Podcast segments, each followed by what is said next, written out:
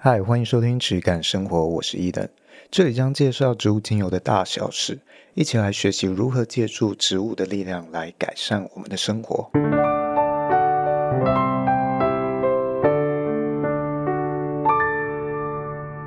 欢迎收听这一集的质感生活，我是伊登，我是璇。好，那首先我们先来念一下，因为最近有开放这个线上课程的意愿表单嘛，我先搜集一下大家的想法，再来决定要不要开这个课程。我其中有一些人会给我们比较明确的一些回馈，那也朗读一下。好，呃，有一位填写表单的蔡小姐，她说：“谢谢你们这么用心制作的内容。”我不是相关产业的人员，只是个喜欢芳疗的人。节目中有好多好多的内容都是书上和其他平台不会出现的，而这些内容都能让外行的我更知道如何用自己的感受去挑选更适合自己的精油与芳疗品。可以知道这个节目就跟挖到宝一样，还会写很多笔记。都是在使用精油时很棒的参考，谢谢两位主持人的用心，伊等的经验和轩的体验交织而成的对谈，能够让听众很好的理解内容。父亲 Peter 的笔记也让人意犹未尽，真的很谢谢你们愿意制作这么棒的节目。好，OK，那很谢谢蔡小姐。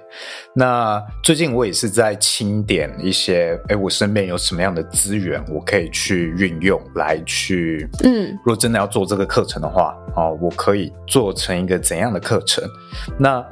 我后来想了一下，其实我身边也蛮多各行各业的人，不只是我的客户啦。光说我的客户里面，可能就有一些啊调香师啊这些，也许可以请他们来介绍更多对于调香相关比较专业的。那也许这个保养品相关的哦制作也有这种制作人员，或者我配合的工厂，也许也可以请他们做一些讲解，在课程里面的一些其中一些支线吧，哦去开设比较。呃，让你更全方位了解，哎，这个精油还可以延伸到什么东西？好像是，呃，我有认识的人在做那个有点像物理治疗之类的，也有一个，呃，我之前有提过，我爸一个很好很好的朋友啊，也是我我我们家的人都非常熟的一个，呃，德国老师，然后，呃，就是他，我爸当初那一九九几年跟他学灵气好的这个老师，他有很多东西可以可以分享。我觉得这些也许都是可以去谈谈看哦，甚至我刚刚还忘记要提到贝贝哦，中医相关的，所以真的好多好多东西都可以整合在这样的一个课程里面，所以现在想起来是，哎，还可以做得蛮丰富的，好，希望我可以继续 去整理出这个课程的头绪。那这个一样课程的表单我会放在每一集下方的关于我们的栏位，那你有兴趣就可以去看看哦，去呃可以填个意向。那如果真的有开成，我们会提供这个有填表单的人最优惠的价格。那一样有什么样想要了解或希望这个课程可以怎么样发展的啊，都可以跟我反映。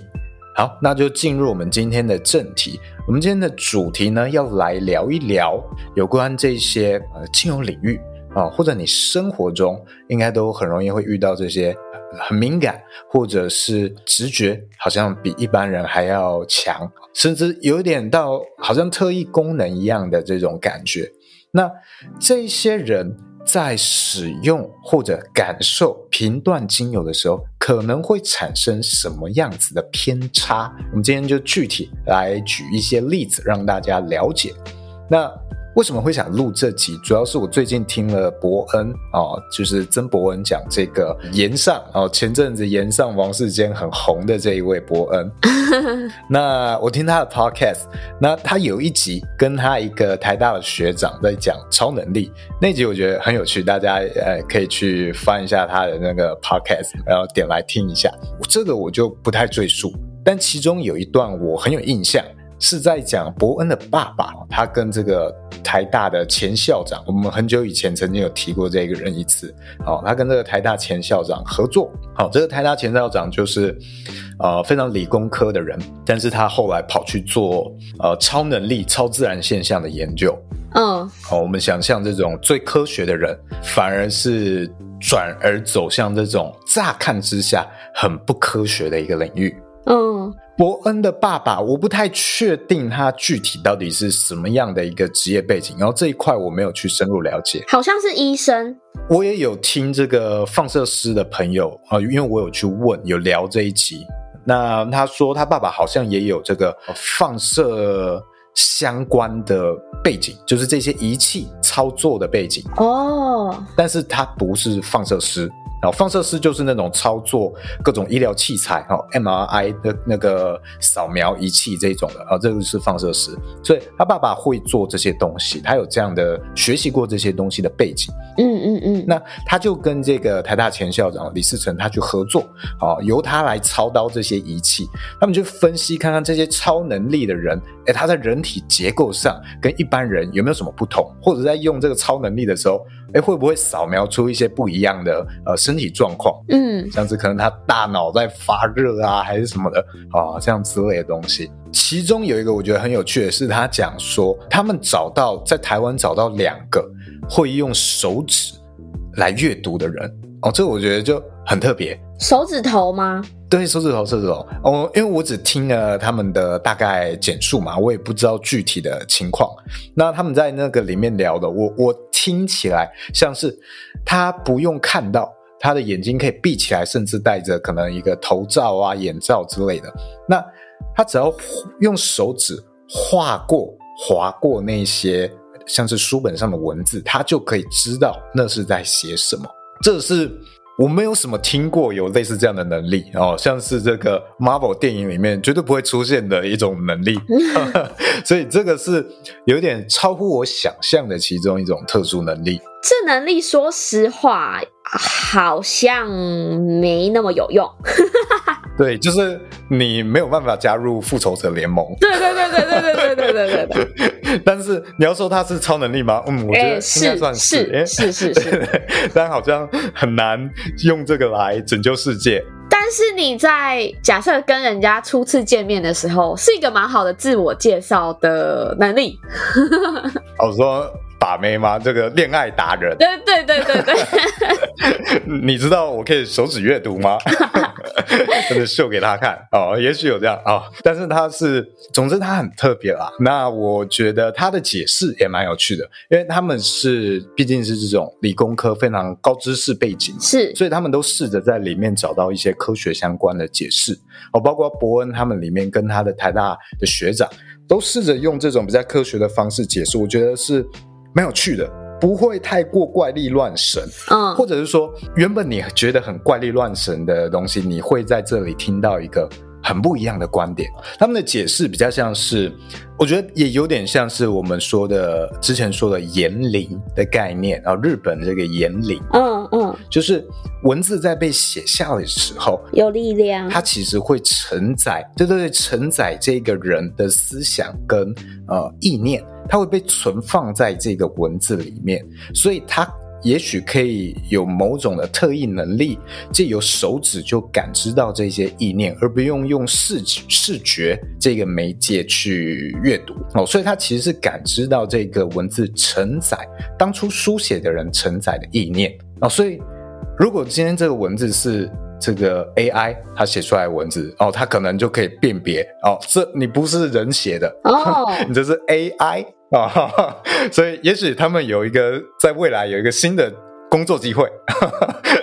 充斥着 AI 文章的时候哦，未来我们被侵占的时候，哎，他们可以当这个辨别师，嗯嗯，嗯、哦，所以有这样的一个，也许有这样的能力，好，所以我觉得这个是非常有趣的一个看法跟故事。那我们身边呃有很多人有不同的不同程度的这一种，我觉得有点超乎常人的部分。有时候可能像是一个人的鼻子很很灵，你有没有抽烟？哦，他一下就闻出来。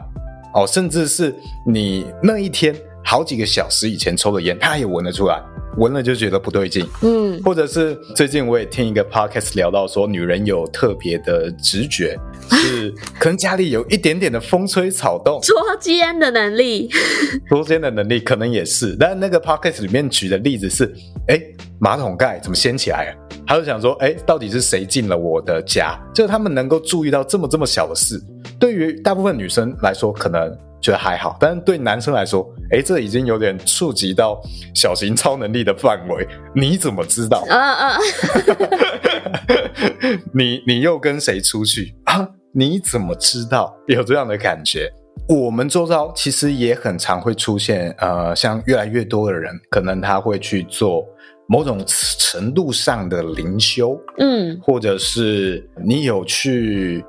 做过占卜。或者是找过宠物沟通，哦，这些其实它某种程度上，它都已已经有点有点接近到所谓超能力的范畴。像这个博恩的 podcast 里面也有稍微聊到这件事情。那这一种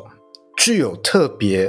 灵敏度或者特别敏感，或也许它脉轮开启，或者它是乩童哦等等之类的，他们。鉴别精油会不会比较准哦？这个是我以前非常有兴趣的一个议题，但我今天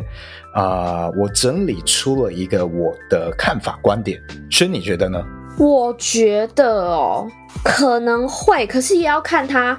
要看它的特殊特特异功能，它的 超能力是开启在哪一块。跟精油有没有相关？哦，所以手指阅读可能就没办法。呃，可能没办法哎、欸，我觉得他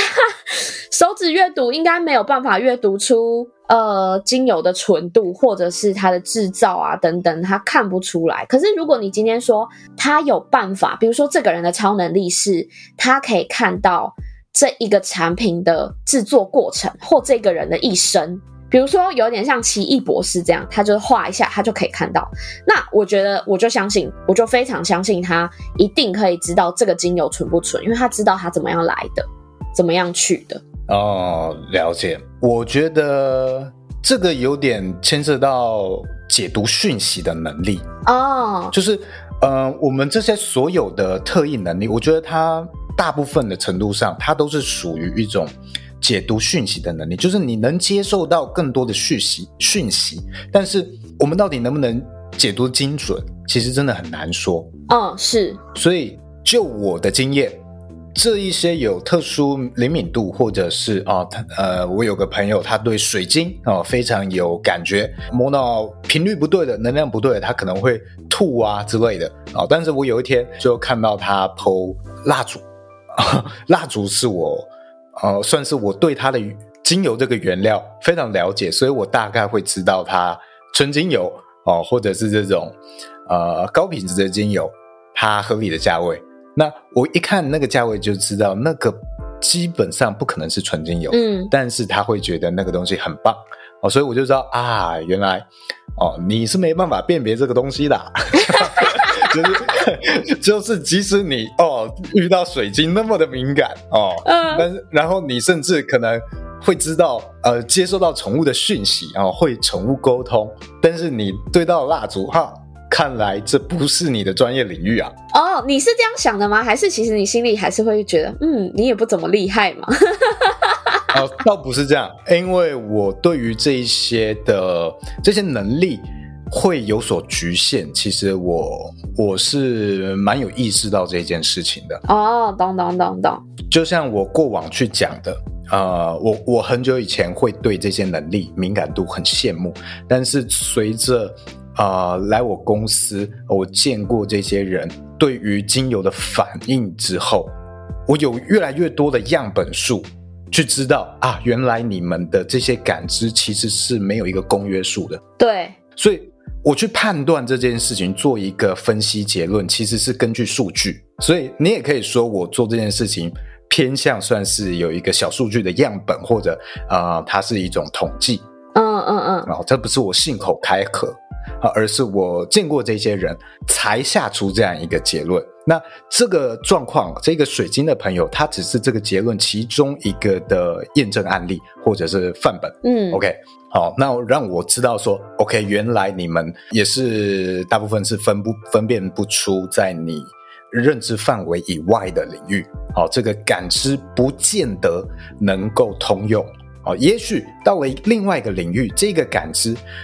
或许有机会能够。帮助你比较快的成长，但是没有人带你走那个路径的话，告诉你那个方向在哪，你基本上也是瞎子摸象。对，你的这个敏锐度其实会派不上用场，因为你不知道什么东西才是在这里面要去正确运用的方式。你好像是有一个强大的能力，但是你想要，你没有办法好好运用它。哦，能力越强，责任越大嘛，你没有办法守护正确的事物啊，好不好？那。刚刚讲到这个价格，我一看就知道，是因为呃，那个价格大概是呃三四百块的精油蜡烛。哦天哪！啊，那你要说它完全不可能用纯精油吗？嗯，可能有，但加的很少。嗯，这个拿之前举过一个例子好了，就是。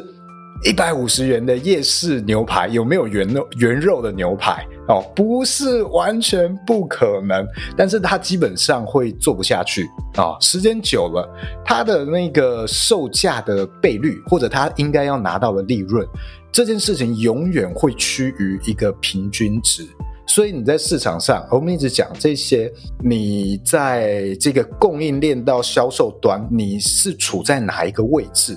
哦，你拿的成本多少，到你最终的售价多少，它永远是处在一个相对平均的一个倍率，它不会卖得太便宜，或者不会卖得太贵。这个是其中背后要支撑它的商业逻辑啊，很难被打破。那在延伸进阶一下，讲到这个精油，如果是从气味方面的话，我要怎么判断它是不是合成的香气？它有一些描述是可以去判断的，例如韩系调香，最近很红这个名词。哦，基本上它我，我目前比较没有碰到这个宣称，然后它是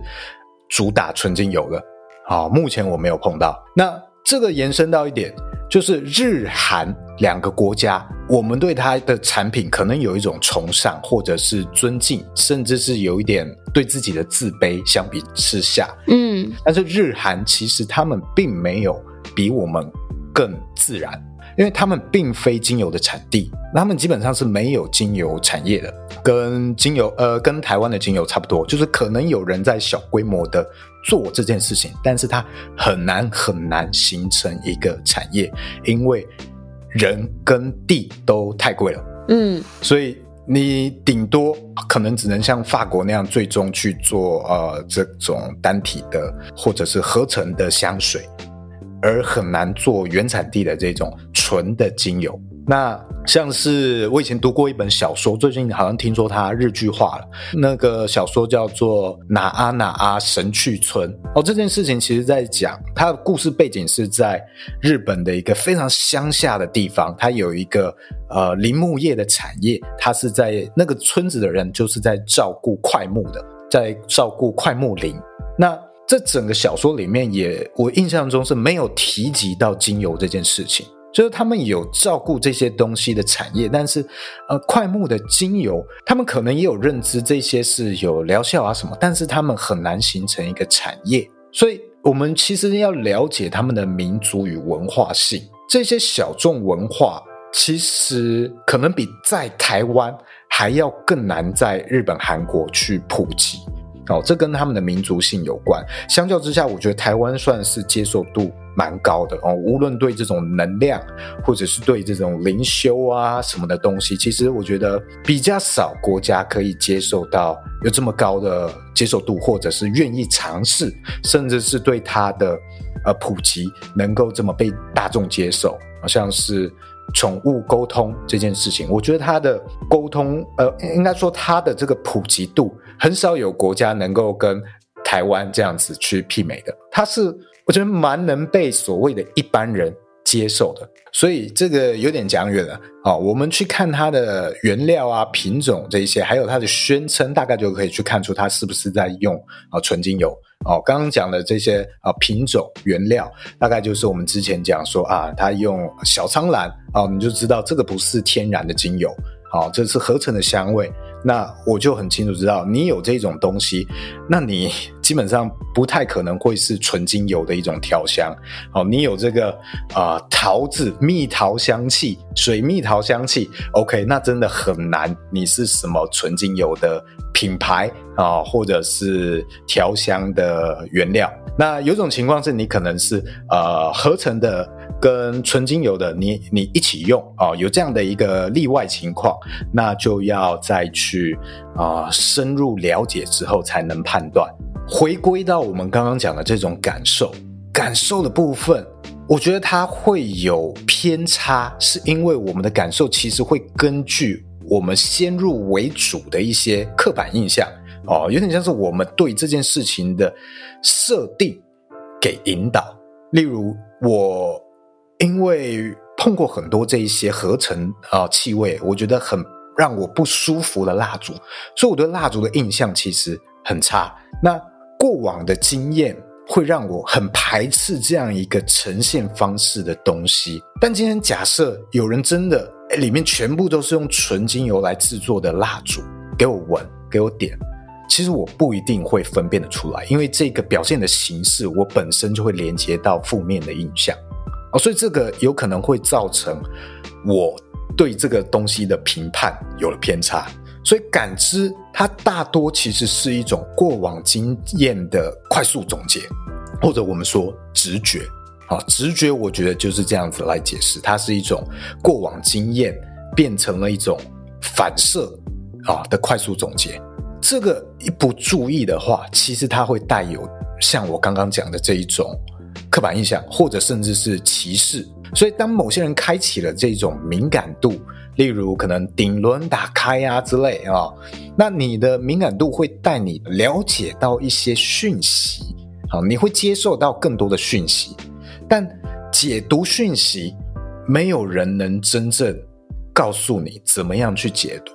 像是周公解梦啊，它到底正不正确？哈，这个解读这些讯息，其实就像解梦一样不精准啊。弗洛伊德，然后周公都没有办法精准告诉你了。那解读这些讯息，无论那些老师怎么样跟你讲，怎么样去解读，就像周公解梦，就像弗洛伊德一样，都不精准。甚至弗洛伊德可能会被说啊，这些这些梦的反射。也许是错误的，或周公呃某些讲的啊是错误的之类的啊，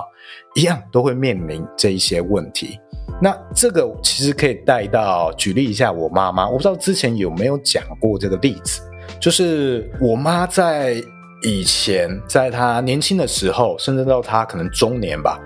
她都是非常讨厌一些怪力乱神。啊，或者是民间信仰的东西啊，非常不信，也很排斥。但是随着他年纪变大，他会做梦，哦，他会梦到很多东西。他像他曾经有一次梦到了一个地方的土地公庙，哦，那个地方是他从来没去过的。他梦到那个庙，也梦到那个地点，他就实际开车去那个地方，然后就真的找到了那样一个庙。这件事情我怎么样判断他说的是不是真的？因为我妈是一个只走她走过的路的人哦，任何她没走过的小路，她完全不会去走哦，所以那一种不存在她她要去的地方路径上的小路，她是从来不会走进去的。所以她这样讲，我其实蛮信任、蛮相信她这件事情。那个庙是她真的没有走进去过的，所以代表哎，他们梦境有一定程度上的。可能达到了超能力的那个呵 那个小小的门槛。那像我爸啊、他也是在啊、可能四五十岁的时候，他送医，他昏迷被急救，然后他梦到了地藏王。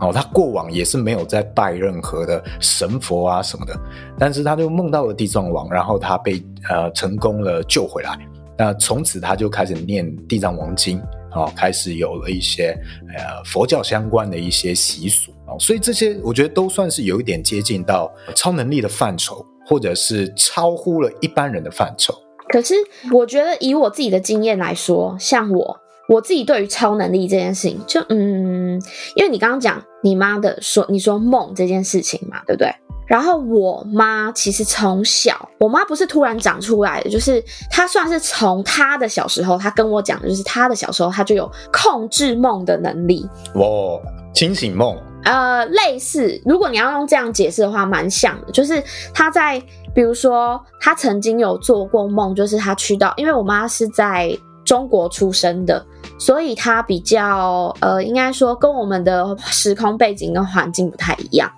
然后以前的卫生条件没那么好，所以他们的公厕基本上都是那种很脏很乱的那种的公厕，或者是一条沟的那一种。嗯。然后他小时候就梦过说，他就是有去注意留心到说，哎，他只要晚上梦到他去那种很脏很臭，可能都是屎的茅坑。然后他隔天就会发财，他指的发财就是得到了不是他意料之中的钱，比如说捡到钱，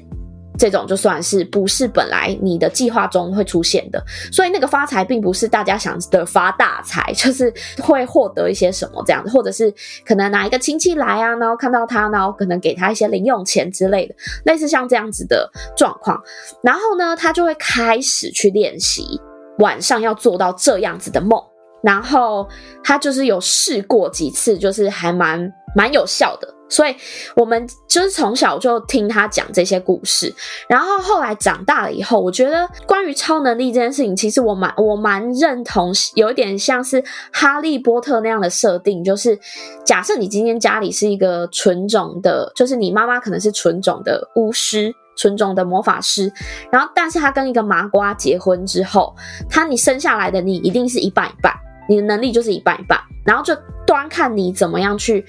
开发，因为这件事情是刚好就是前阵子，因为呃，我跟我妈还有我老公，我们三个人在聊天，然后我老公他其实也是有大家所谓的超能力或特异功能的人，就是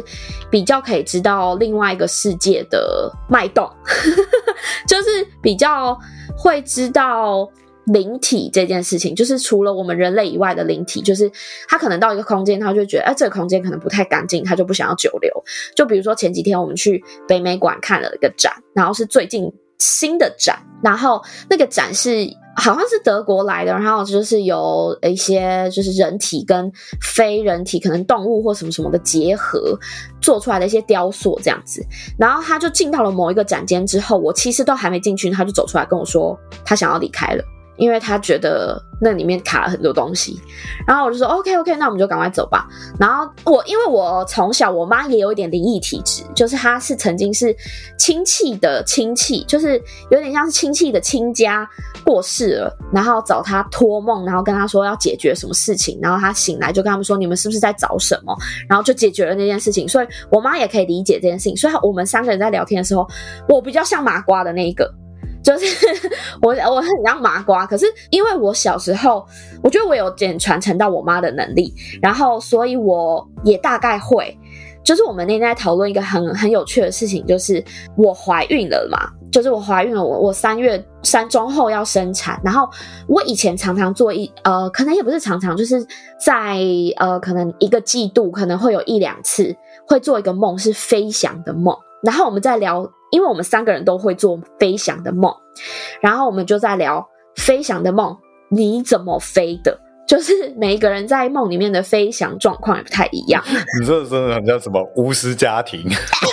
对，可是重点是我爸就是纯种麻瓜，他在旁边完全搭不上话，真的画面很好笑。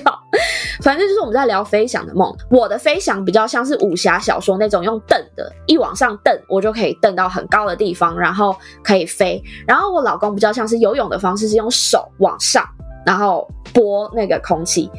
然后我妈是比较像狗爬式的那种，就是有点像青蛙。然后就，然后我们就在聊每个人的飞翔能力不太一样，可是我们聊到一个共通的，共通的状况是，怀了孕之后。就再也没有做过这种梦了，哈，就是代表有一点像是我，因因为我的心力或者我的超能力，其实有一半是在传承或者是在共用，因为我现在怀了另外一个生命，所以我其实我是两个人在我的身体里面，所以它有一点像是分散掉我的能力，还是分散掉我的注意力也好，然后我们就在聊这件事情，不过。这个东西大概前一个月就被我打破了，因为我上个月其实有做到飞翔的梦，而且我飞得很爽，所以，所以，所以我就马上跟我妈分享这件事情。反正就是，其实我觉得老实说，这种状况就是在。如果你不真的是，呃，如果说就是用我的观念说，如果你是真的麻瓜的话，你真的会听不懂我在讲什么，或者是觉得我很奇怪。可是我觉得在我们的沟通范围里面，里面我们我得到了一个很大的结论，是我们的理解能力很广。就是你今天可能只是擦边鼓，可是我可以很快速的理解说你讲的这件事情的核心到底是什么。我觉得对我来说比较。大的差别在这里，其实是泛指所有的理解，就是呃，我因为我至今遇过的有类似像超能力或者是特异功能的这些人，他们的理解能力或者是他们的经验很多，所以也可以解析成，因为他的大数据够多，所以他能理很快速的理解到，或者是很快速的 get 到你现在想要讲的核心内容，或者是现在是一个什么样的状况。我觉得对我来说，超能力更像这样子的感觉。像你老公，呃，对一个场域或者房间比较有敏感，我觉得这个算是身边比较多人会有的，嗯，哦，一种小小特殊能力。好，如果是降到比较一般人的层级去理解这件事情的话，就像，诶，有些人看房，他你一进那个房子，你就觉得。哎，有点有点不太对劲，好像不太舒服。无论是这个光线还是这个湿度的感觉，给你就是不太不太对劲，没有很好的。它可能是湿度高，或者是没有什么阳光去照射那个房间，那里面的空气也许不流通，这些等等因素总结啊、哦，你 get 到了这些讯息，你总结成一个这个房间让我觉得不太舒服。那也许你老公这种状况，就是他在这个情况能够获取、获得到的讯息再更多了一点点，所以这个都像是我们刚刚讲的一种感知度的不同或敏锐度的不同。好，但是就像我讲，当情况变得复杂的时候，像房间这个情况不算是很复杂。哦，就是我们待在这里面舒不舒服嘛？很简单，二选一，舒服，那你可以考虑租；不舒服，那你就不用考虑，就这么简单的一个二选一。但是如果今天是精油，那它的情况其实就会很复杂，或是说无论说药啊还是什么东西，呃，其实都比较复杂，或者说跟人的相处好，都是就是，哎，它让你呃那个当下感觉到舒服，那是不是代表它好？嗯，如果他那个当下让你觉得不舒服，难道就代表他不好？就人来说好了，这样分你会不会觉得不是很精准？我觉得其实它会有误差值啊。对啊，它不像是你在看房间看的那么那么单纯的一个条件。那看精油其实也是这样，所以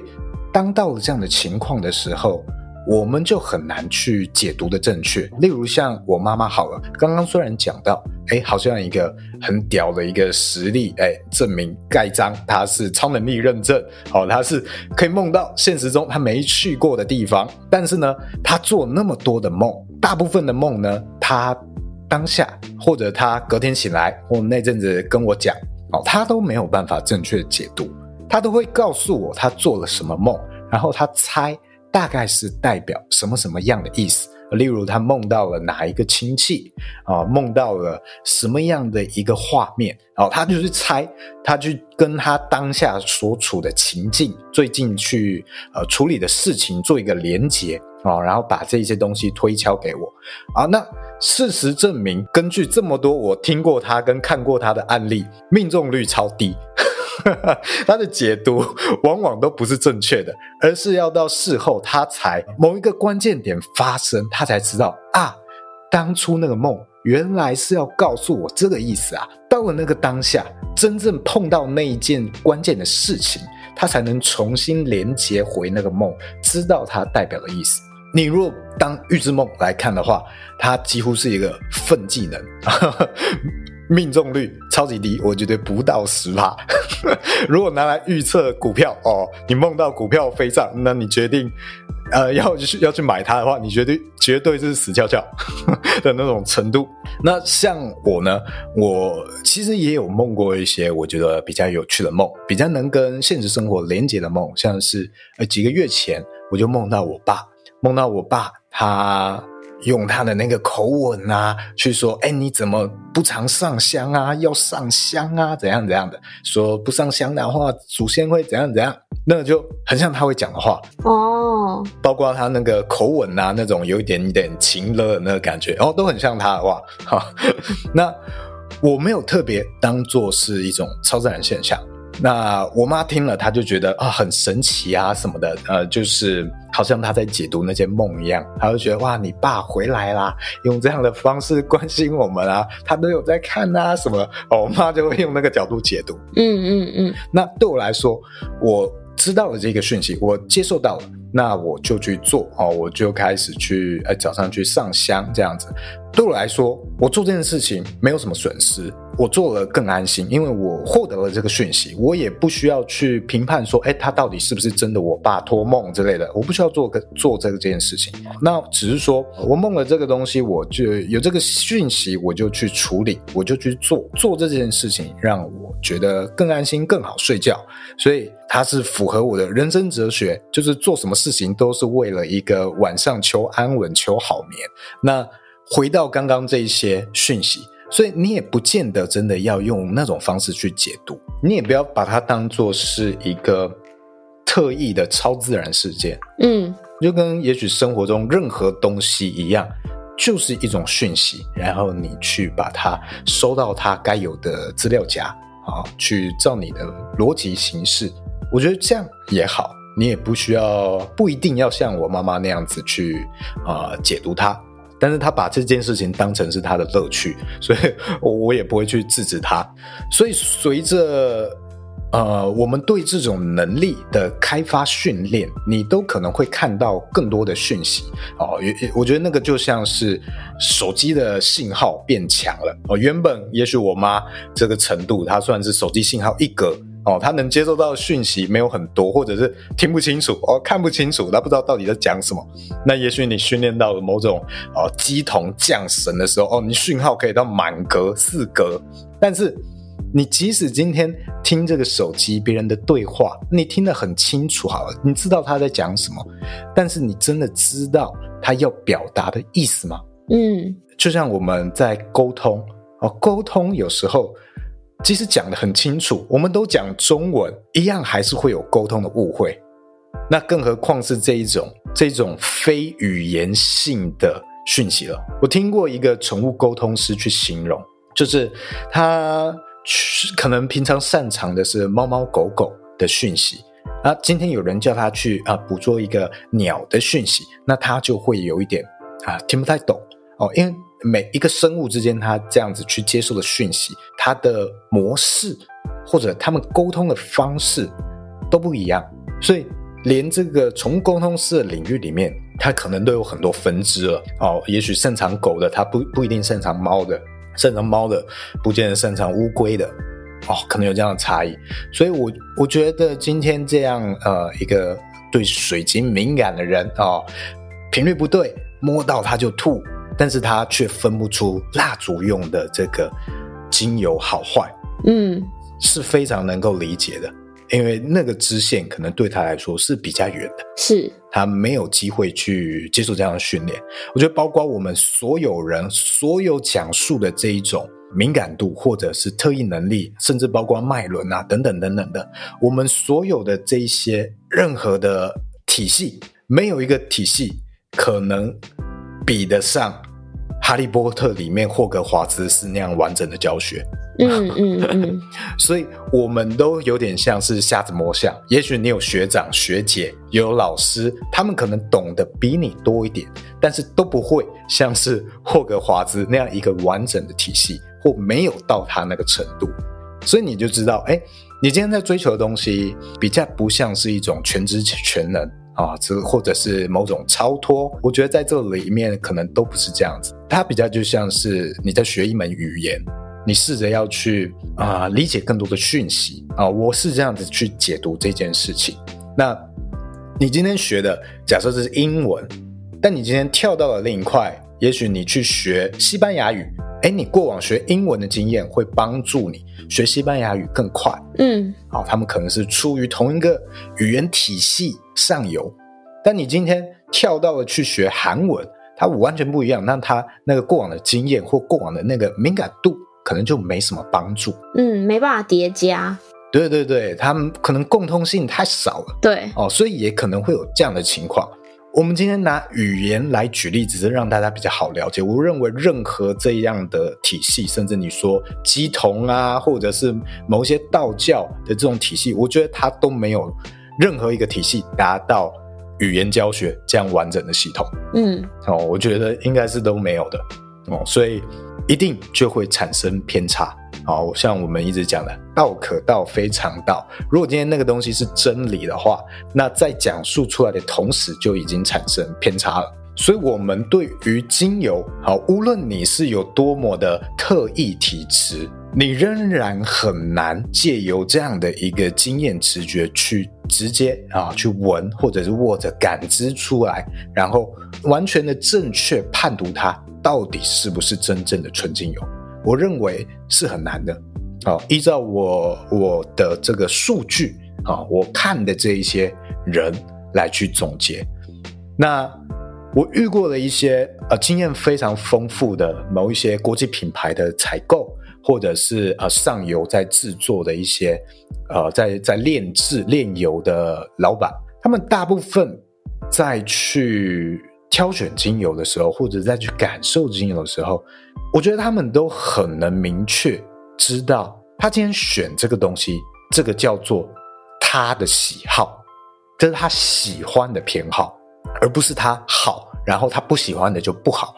不会这样哦。反而是你可能刚打开某种感知的人哦，刚有一点敏锐度的人，你觉得你是一个天生的试金石啊，你不舒服的时候闻到的精油，或者你闻了不舒服的精油就是烂啊，闻了好的精油就是纯。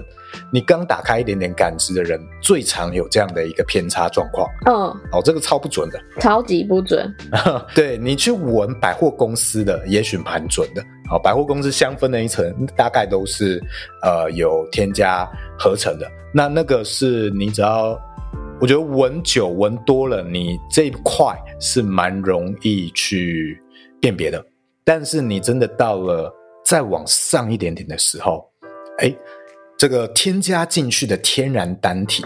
它其实也是一种讯息啊，好，也算是一种天然的讯息，只是它承载的讯息量也许比纯精油要少，或它呈现的方式不一样。那合成的化学的单体，它也许也是一种讯息啊，那它有没有可能这个讯息？可以接近到天然单体，或者是去创造不一样的讯息，这个不知道。那这些讯息，你到底有没有办法系统化的借由你的感知，借由你的直觉，在瞬间做出分别分类？或者说，今天一个纯精油这么多丰富的自然讯息，那它有一些天然单体的讯息，你有没有办法分辨出来？